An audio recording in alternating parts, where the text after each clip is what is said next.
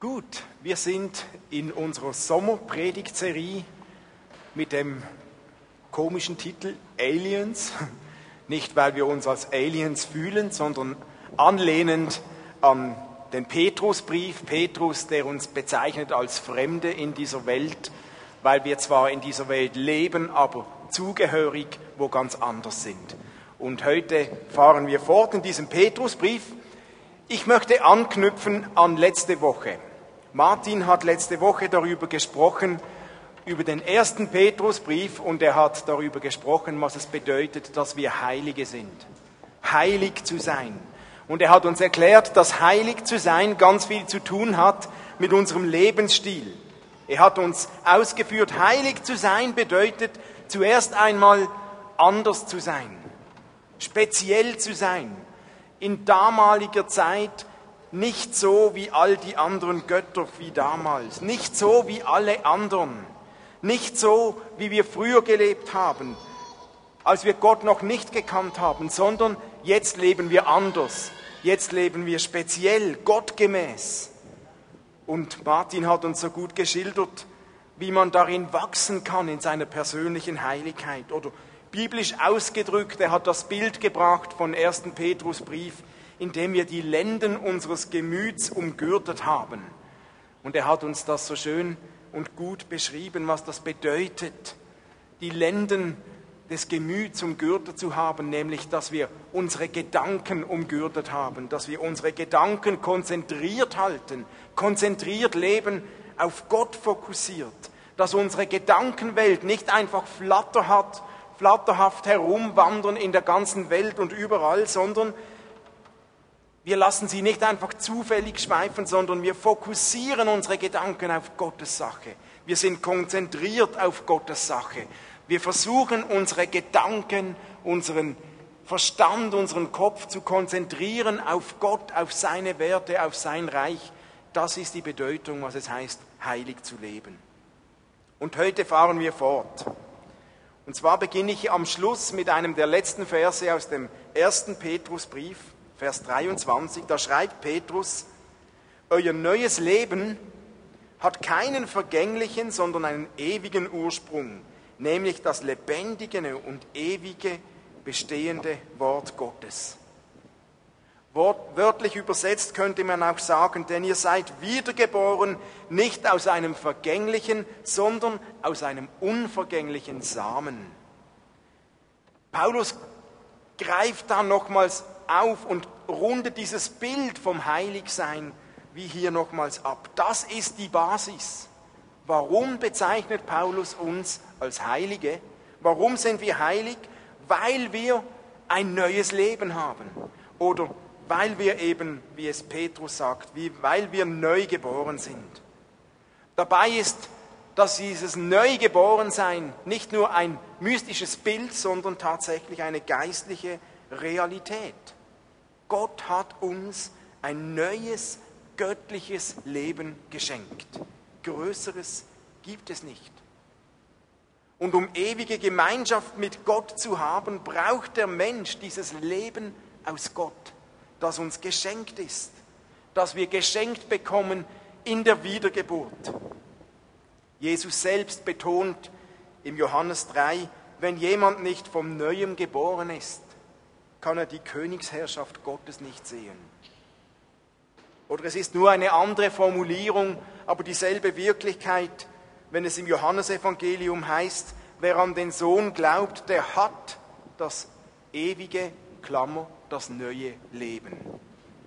Und Paulus bestätigt uns das auch im zweiten Korintherbrief. Ist jemand in Christus, das bedeutet eine Neuschöpfung der Persönlichkeit. In Christus sein heißt, es ist etwas neu geworden, neu geboren, eine Wiedergeburt. Und diese Wiedergeburt ist auch für Petrus die tiefste Basis der Heiligkeit. Das ist Ganz wichtig. Wir leben nicht heilig, damit wir irgendetwas vor Gott erreichen können. Wir sind und leben heilig, weil wir neu geboren wurden. Beim Christsein geht es demnach um viel mehr, als um irgend rein moralische, ethische Werte zu leben. Es geht um eine Familienzugehörigkeit, um eine Neugeburt, um etwas, das neu geschaffen wurde, um neues Leben, das schon hier beginnt bis in alle Ewigkeit. Und Petrus erwähnt, es ist eine unvergängliche Sache. Und er bringt da dieses Wort, geboren nicht aus vergänglichem, sondern aus unvergänglichem Samen. Und im Griechischen bedeutet hier, dieses Wort für Samen bedeutet Saat. Und gleichzeitig meint es auch den Vorgang des Aussehens einer Saat. Deshalb könnte man, könnte man übersetzen, wiedergeboren nicht aus einem vergänglichen Sehen, sondern aus dem unvergänglichen Sehen des Wortes Gottes. Wiedergeboren aus dem Vorgang des Sehens durch die Lebenskraft von Gottes Wort. Deshalb sind wir Heilige. Wir sind nicht wiedergeboren, weil wir so gut sind, sondern weil Gottes Kraft an uns gewirkt hat. Ist das nicht eine gute Nachricht? Es kommt also, laut Petrus, auf diesen richtigen Samen drauf an. Und der richtige Same, wie Petrus es uns sagt, heißt Gottes Wort. Die Kraft von Gottes Wort. Gottes Wort, das Leben schafft. Der Same ist Gottes Wort, bestätigt uns ja auch Jesus in seinem Gleichnis vom vierfachen Ackerfeld. Und das ist wie die Einleitung für das zweite Kapitel vom Petrusbrief, wo wir jetzt beginnen. Petrus beginnt nämlich im Hinterkopf, wir sind heilig, wir leben anders, wir leben neu, weil wir neu geboren wurden. Und jetzt beginnt er, deshalb legt nun ab alle Bosheit, jede Form von Betrug, entscheidet euch gegen alle Heuchelei und Eifersucht und üble Nachrede. Klare Worte von Petrus. Deshalb ein ganz wichtiges Wort, mit dem Petrus beginnt.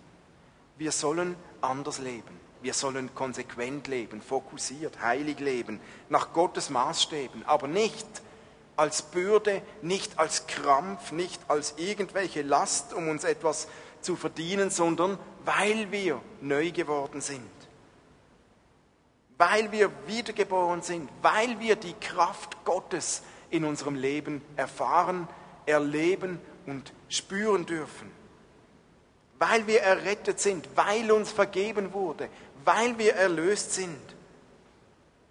Deshalb sollen wir fokussiert leben. Deshalb sollen wir heilig leben. Nicht aus Zwang, sondern aus Dankbarkeit. Aus Dankbarkeit, weil uns Gott etwas Neues geschenkt hat. Und ich treffe immer wieder, auch wenn ich auf der Straße unterwegs bin und mit Menschen spreche, treffe ich immer wieder Menschen und auch Christen in Gemeinden, die haben das Gefühl, oh, Christsein ist so nur ein Stress. Ich muss, ich muss, ich muss. Und was ich alles nicht darf und nur noch Verbotsschilder und ständig muss ich und muss ich und noch mehr und ein Riesenstress.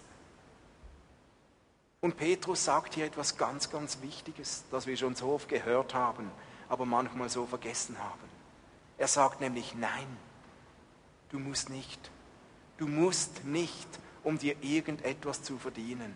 Du darfst, weil etwas bereits geschehen ist, weil du neu geboren bist. Du darfst als Zeichen, dass etwas Neues ist. Und dann ist es kein Muss, gottgemäß zu leben. Es ist ein Ich darf, weil die Kraft Gottes mich dazu drängt. Das ist, was Petrus hier meint. Und ich glaube, je höher unser Bewusstsein ist, dass wir neugeboren sind, dass wir erneuert sind, dass wir errettet sind, dass uns vergeben wurde, desto logischer ist es, so zu leben, dass es Gott gefällt. Desto logischer ist es, nach Gottes Maßstäben zu leben, und zwar fokussiert, konzentriert. Und was Petrus hier aufzählt, sind einige Beispiele, was es heißt, logisch als Christ zu leben, logisch nach Gottes Maßstäben zu leben. So wie ein Baby logischerweise irgendwann gewisse Dinge tut, irgendwann kommt der Bewegungsdrang, das Krabbeln, irgendwann das Gehen, zählt Petrus hier einige konkrete Dinge auf, die logisch sind, wenn man in Gottes Maßstäben lebt, was man nicht mehr tut. Nämlich legt ab alle Bosheit, jede Form von Betrug, entscheidet euch gegen Heuchelei und Eifersucht und üble Nachrede. Wir können uns dagegen entscheiden und nicht einfach Heuchelei nachgeben, üble Nachrede. Wir könnten jetzt sagen, boah, wir sind halt Menschen und wir sind eine gefallene Schöpfung, das schaffen wir nie. Und damit ist die Ausrede gegeben, dass man nie muss. Aber das ist wie wenn ein Baby sagen würde, oh, ich bin halt ein Kind, ich würde nie aufhören zu krabbeln, ich werde es nie schaffen zu gehen. Petrus erklärt uns, es geht nicht um einen aussichtslosen Kampf gegen unsere alte Natur und gegen die Sünde. Es geht nicht um moralische Anstrengung und auch nicht um geistliche Klimmzüge. Vielmehr gilt es im Glauben anzunehmen und damit zu rechnen, dass wir neu sind, dass wir neu geboren wurden, dass etwas neu geworden ist in uns, dass wir neue Menschen wurden durch die Kraft Gottes. Und weil wir neue Menschen sind in der Kraft Gottes, sagt uns Paulus im Römerbrief, sind wir auch nicht mehr Sklaven der Sünde. Wir sind nicht mehr hilflos ausgeliefert unserer alten Natur, sondern wir können uns dagegen entscheiden, gegen die Eifersucht, gegen die üble Nachrede, gegen das Böse, gegen das, die Bosheit. Wir können es nicht aus uns selbst heraus, sondern aus der Kraft Gottes. Petrus sagt, versucht euch nicht einfach zu bessern, sondern lebt entsprechend das aus, was ihr nun seid. Ihr seid neu geboren, deswegen lebt auch neu. Und als Neugeborene habt ihr die ganze Kraft Gottes in euch. Es ist alles schon da. Jetzt lebt auch dementsprechend. Und wie geht das? Durch die Kraft Gottes. Ist es möglich? Es ist möglich, nicht zu betrügen, es ist möglich, nicht zu heucheln, nicht der üblen Nachrede Raum zu geben, nicht aus uns selbst heraus, nicht aus unserer menschlichen Kraft, sondern durch die Hilfe der Kraft Gottes. Wer neu geboren ist, hat die ganze Kraft Gottes in seinem Leben und der schafft es, da ist es möglich, neu zu leben.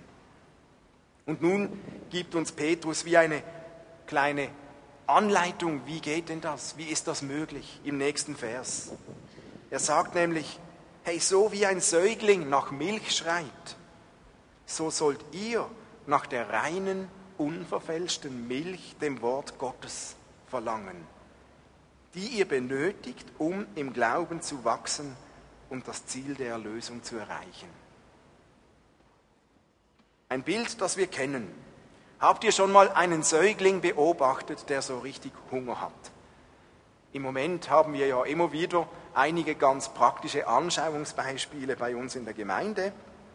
Ein Säugling, der noch gestillt wird, der total Hunger hat, der ist wahnsinnig fokussiert. Wenn der Hunger hat, dann kann ihn nichts mehr davon abhalten, von seinem Ansinnen, ich will trinken.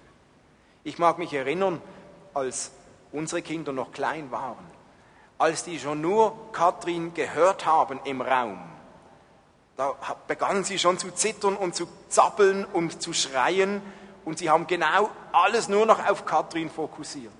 Und als dann sie gemerkt haben, jetzt werden sie gestillt, dann haben sie schon den Mund aufgesperrt, oh, irgend so, auch obwohl noch, es war noch gar nicht so weit, aber die waren schon so bereit. Es ging alles nur noch darum, ich will jetzt. Ein hungriges Baby beginnt zu zappeln und zu schreien, sobald die Mutter kommt. Der Blick ist wie ein Laser auf die potenzielle Milchquelle gerichtet. Das ganze Leben eines Babys hängt in diesem Moment nur noch daran, ich will diese Brust, ich will die Milch. Alles oder nichts, das ist die Devise, koste es, was es wolle. Und so schreie ich, bis ich am Ziel bin, sagt sich unbewusst das Baby und schreit und wartet. Und was müde Eltern durchwegs manchmal nerven kann, ist das Bild, das Petrus hier gebraucht. Und Petrus sagt, hey, so wie ein solches Baby, das schreit und zappelt und Hunger hat und gelasert auf die Milch wartet, so sollt ihr nach dem Wort Gottes verlangen. Na, mit der gleichen Penetranz wie ein Säugling die Muttermilch will, solltet ihr diese Milch, diese göttliche Milch übertragen, das Wort Gottes verlangen. Und hier ist das Bild der Milch, das Petrus gebraucht, nicht zu verwechseln mit Milch als Nahrung, die in einem anderen Bild, zum Beispiel im Hebräerbrief, genannt wird. Im Hebräerbrief wird das Bild von Milch mehr verwendet als Symbol für ein kleines Kind, das noch nicht starke, feste Nahrung erträgt, sondern noch Flüssigmilch braucht. Und dort wird es gebraucht als Bild. Christen, die noch ganz am Anfang sind, die brauchen noch leichtere Nahrung. Aber hier Petrus meint etwas anderes. Hier geht es nicht um die Milch an und für sich, sondern es geht um das Verlangen nach einem Grundnahrungsmittel. Und diese Milch beim Stillen ist die absolute Grundnahrung für jedes Kind. Und Petrus sagt, so wie ein Kind Milch als Grundnahrungsmittel braucht, braucht ihr, um zu wachsen, das Wort Gottes. Gottes Wort ist diese Milch. Und die braucht ihr, um Gott ähnlicher zu werden. Gottes Wort ist nun aber, wenn wir uns das so überlegen, keine Milch einfach aus dem Supermarkt, kein Milchpulver und auch keine Milch aus der Kondensstube, sondern Gottes Wort hat etwas zutiefst Lebendiges. Und so wie das Entscheidende beim Stillen eines Kindes geschieht in der Beziehung zur Mutter, so ist Gottes Wort als die geistliche Milch, das Grundnahrungsmittel, entscheidend für unsere Beziehung zu unserem himmlischen Vater. Die Bibel ist demnach nicht einfach eine Milchpackung, die man einfach kauft und in den Kühlschrank stellt. Die Bibel möchte zu einem Wort in uns drin werden, das uns durchdringt, das uns verändert, das uns prägt. Und sie erschließt ihre Kraft als Wort Gottes in der Beziehung zu Jesus Christus. Das bedeutet, wenn wir die Bibel lesen, wenn wir Gottes Wort lesen, dann ist das eine Zeit, wo wir darüber nachdenken sollten und dieses Wort in uns aufnehmen. Wenn ich die Bibel einfach nur kurz lese, kurz überfliege und dann wieder weglege, dann ist das wie wenn ich einen Schluck Milch nehme und mir die Milch über den Kopf gieße, aber meinen Mund geschlossen halte. Wenn ich aber darüber nachdenke, wenn ich bete, wenn ich über das Wort Gottes brüte, wenn ich höre, wenn ich mein Herz öffne, dann lasse ich diese göttliche Milch, das Wort Gottes in mich hereinfließen. Dann nehme ich es auf und dann bekommt dieses Wort die Kraft, die uns durchdringen will. Und entscheidend ist, dass wir, was Gott uns gibt in seinem Wort, auch umsetzen. Ich habe eine interessante Studie gelesen, die hat herausgefunden, dass wir normalerweise beim ersten Lesen uns fast nur das merken können, was wir eigentlich sowieso schon wissen. Und erst beim zweiten oder dritten Lesen sind wir so weit, dass wir das Neue oder das Fremde oder das Herausfordernde entdecken. Deswegen macht es auch durchaus Sinn, einen Abschnitt in der Bibel mal mehrmals zu lesen, vielleicht aufzuschreiben, vielleicht in einer anderen Übersetzung zu lesen, darüber nachzudenken, was dieser Text uns sagen will. Also diese Grundnahrungs, dieses Grundnahrungsmittel für unser Wachstum, das Entscheidende, sagt Petrus, ist das Wort Gottes. Und nun sagt Petrus, seid begierig, habt Verlangen, so wie so ein Baby, richtet alles darauf aus, das zu bekommen. Und da drin steckt ein göttliches Prinzip. So viel vom Segen Gottes, das er uns gibt, wird freigesetzt nicht einfach in der richtigen Technik, in der richtigen Form oder in der richtigen Häufigkeit, wo wir Bibel lesen, sondern durch die richtige Herzenshaltung, durch die Sehnsucht, durch den Hunger, durch das Verlangen danach. Und wisst ihr, wer begierig geworden ist nach etwas, der sucht nach jeder Gelegenheit mehr davon zu bekommen. Denn der Appetit kommt mit dem Essen. Und wenn uns mal was richtig schmeckt, dann suchen wir fast automatisch überall, wo gibt es das sonst noch? Wo kann ich das auch noch bekommen? Oder umgekehrt, wem das Verlangen fehlt, der hat ständig was Besseres zu tun. Der hat ständig Verlangen nach etwas anderem. Der hat nie Zeit für Gottes Wort. Man kann das Verlangen nach Gottes Wort nicht befehlen. Man kann einfach auf den Knopf drücken, jetzt will ich das. Aber der Appetit kommt mit dem Essen. Und Hunger ist ein Zeichen von Leben. Und es ist ein geistliches Lebensgesetz. Wer das Wort Gottes in sich aufnimmt, der wird erfüllt von geistlicher Lebenskraft, von geistlichem Wachstum. Der erlebt, wie seine Freude wächst an Gott. Und wenn man auch das Verlangen nicht befehlen kann, so kann man doch die Notwendigkeit, nach Gottes Wort Hunger zu haben, einsehen, um zu wachsen. Jede Mutter hat automatisch die Sorge, dass ihr Kind wächst, dass ihr Kind gesund wächst und genug zu essen bekommt. Und so sollte es automatisch jede Sorge, die Sorge jedes Christen sein, darum besorgt zu sein, dass wir wachsen, dass wir weiterkommen, dass wir genug Nahrung haben. Wachstum ist ein Zeichen von Leben. Und Gott möchte, dass wir wachsen. Aber Petrus sagt es uns, Wachstum ohne diese Grundnahrung des Wortes Gottes gibt es nicht. Die Frage ist, wohin wachsen wir denn? Im Epheser 4 schreibt uns Paulus, damit wir im Glauben wachsen und in jeder Hinsicht mehr und mehr dem ähnlich werden, der das Haupt ist, Christus. Unser Wachstum als Christen geht in Richtung Christus. So verstehen wir auch unseren Glauben. Wir sind auf einer Reise auf unserem Weg Richtung Gott, Richtung Christus. Und es ist unser Ziel, dass wir ständig vorwärts kommen, ein bisschen mehr vorwärts in Richtung Christus. Wir wachsen dahin, ihm ähnlicher zu werden. Das ist unser Ziel. So verstehen wir uns auch als Gemeinde. Wir sind eine Wandergemeinschaft unterwegs auf unserer Reise Richtung Gott. Und wir hoffen, dass wir miteinander ein Stück vorwärts kommen. Aber es ist auch eine Sache jeden, von jedem persönlich. Wenn wir also in Richtung Christus wachsen wollen, dann ist die entscheidende Frage laut Petrus, womit nähren wir uns? Und wonach hungert uns? Wonach hungert unsere Seele? Wonach hungerst du? Wonach bist du begierig? Und wenn wir hungrig sind, dann ist die Frage nicht weit, womit füttern wir uns denn auch? Denn das, womit wir uns füttern, hat einen Einfluss darauf, wohin wir wachsen. Wer sich nur mit Karrieregedanken füttert, der wächst in eine bestimmte Richtung. Wer sich nur mit Arbeit füttert, der wächst auch in eine bestimmte Richtung.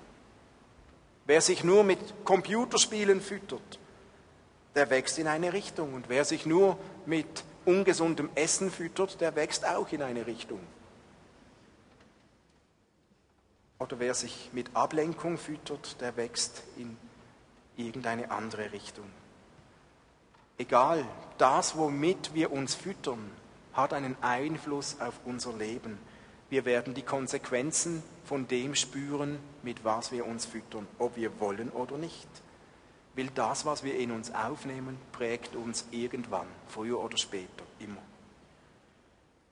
Deswegen sagt Petrus, wenn wir wachsen wollen in Richtung Gott, vergesst nicht, euch zu füttern mit der Grundnahrung, mit dem Wort Gottes.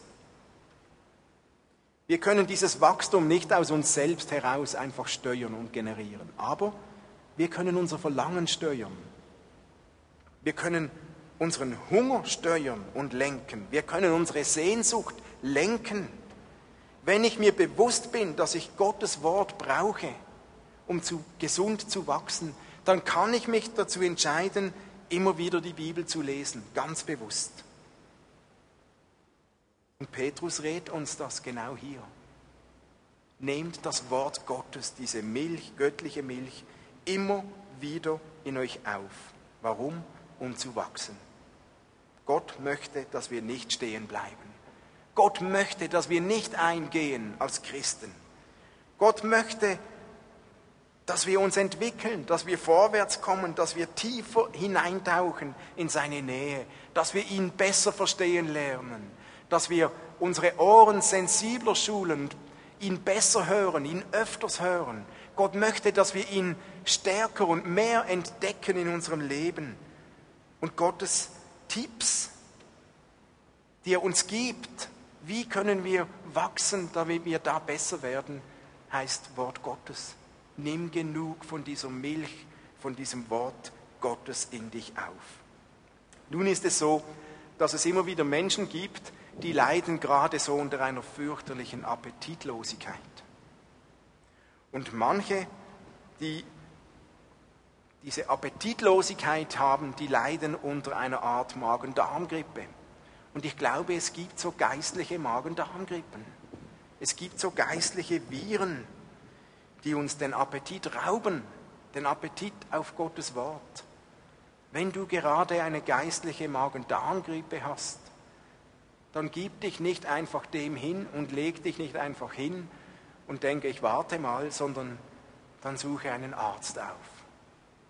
Dann nimm ein Medikament. Und ein Medikament, das gegen solche Magen-Darm-Grippe geistlich wirkt, ist das Gebet. Effektiv. Organisiere dir, wenn du gerade geistlich Virus in dir hast, organisiere dir drei Freunde, die drei Wochen für dich beten. Oder komm in die Behandlung, komm heute nach dem Gottesdienst, gleich nachher zu unserem Gebetsteam, komm in die Behandlung und lass dir eine, eine, zwei Spritzen geben, lass dir ein Segensgebet verpassen. Erzähle dem Arzt von deiner Erkrankung und beginne unter seiner Anleitung langsam wieder zu essen. Vielleicht musst du etwas bekennen, vielleicht braucht es Vergebung, vielleicht brauchst du einfach eine Portion Segen, aber gib dich nicht einfach der Appetitlosigkeit hin, sonst verhungerst du geistlich. Und das möchte Gott nicht. Und nun rundet Petrus diesen, äh, diese ersten Verse ab, indem er sagt, hey, warum sollten wir in Richtung Jesus wachsen und, nur, und, und dieses Wort Gottes als Milch aufnehmen? Weil, Vers 3, denn ihr habt erfahren, wie freundlich der Herr ist. Das habe ich zuerst so überlesen und war schon beim nächsten Vers, da habe ich gedacht, halt mal. Weil Gott freundlich ist, weil Gott gut ist, weil Gott uns segnen will. Petrus sagt, hey, es lohnt sich, Richtung Gott unterwegs zu sein. Es lohnt sich zu wachsen mehr in Gottes Nähe hinein, weil Gott ist ein freundlicher Gott ein gütiger Gott. Ein Säugling, der Nahrung geschmeckt hat, der möchte eigentlich gar nicht mehr aufhören, bis er satt ist. Wer die Freundlichkeit und Güte Gottes geschmeckt und erlebt hat, der will eigentlich nicht mehr aufhören, in seine Nähe zu wachsen, bis er satt ist. Im Wort, das uns nährt, werden wir immer wieder Gottes Güte erfahren.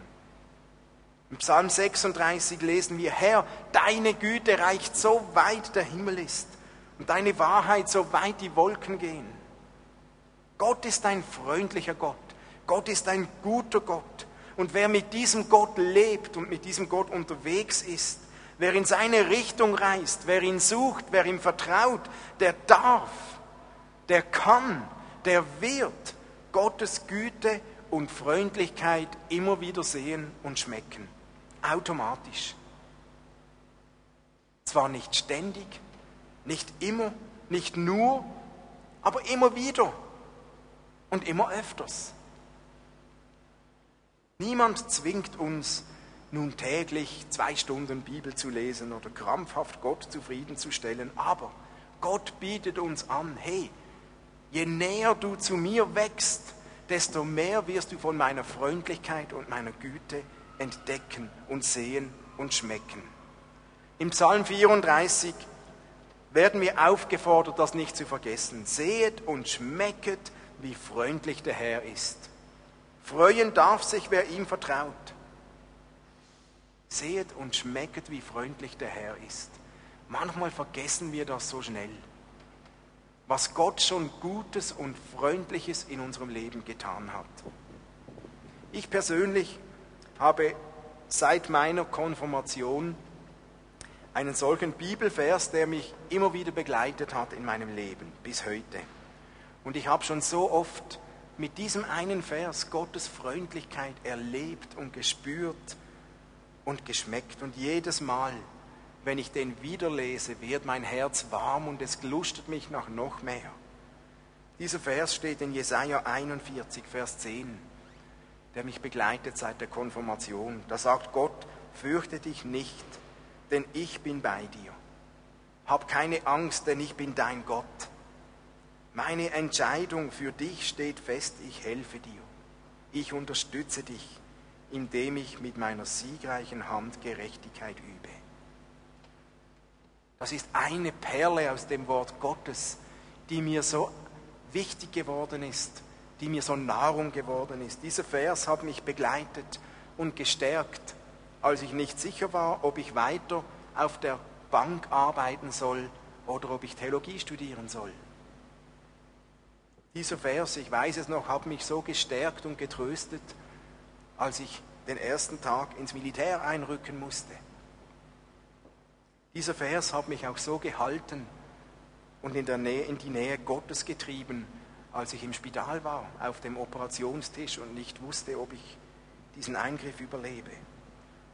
Dieser Vers war es, der mir immer wieder Hoffnung gegeben hat. Gott ist bei mir und sagt, ich bin dein Gott und ich helfe dir. Und obwohl ich nicht wusste, wie es rauskommt, ich wusste, dieser Gott hält mich und er hilft mir und er lässt mich nicht alleine. Und ich habe gesehen und geschmeckt, wie freundlich Gottes ist und wie freundlich Gottes Wort ist. Ein kleines Beispiel. Es geht uns manchmal so, dass wir Gottes Freundlichkeit so schnell vergessen. Und je mehr wir vergessen, und wir leiden manchmal so unter christlichem Gedächtnisschwund, je mehr wir vergessen von Gottes Güte, desto mehr verlieren wir auch manchmal den Appetit. Und wenn wir uns wieder erinnern, was Gott Gutes getan hat in unserem Leben, dann weckt das manchmal wieder Appetit.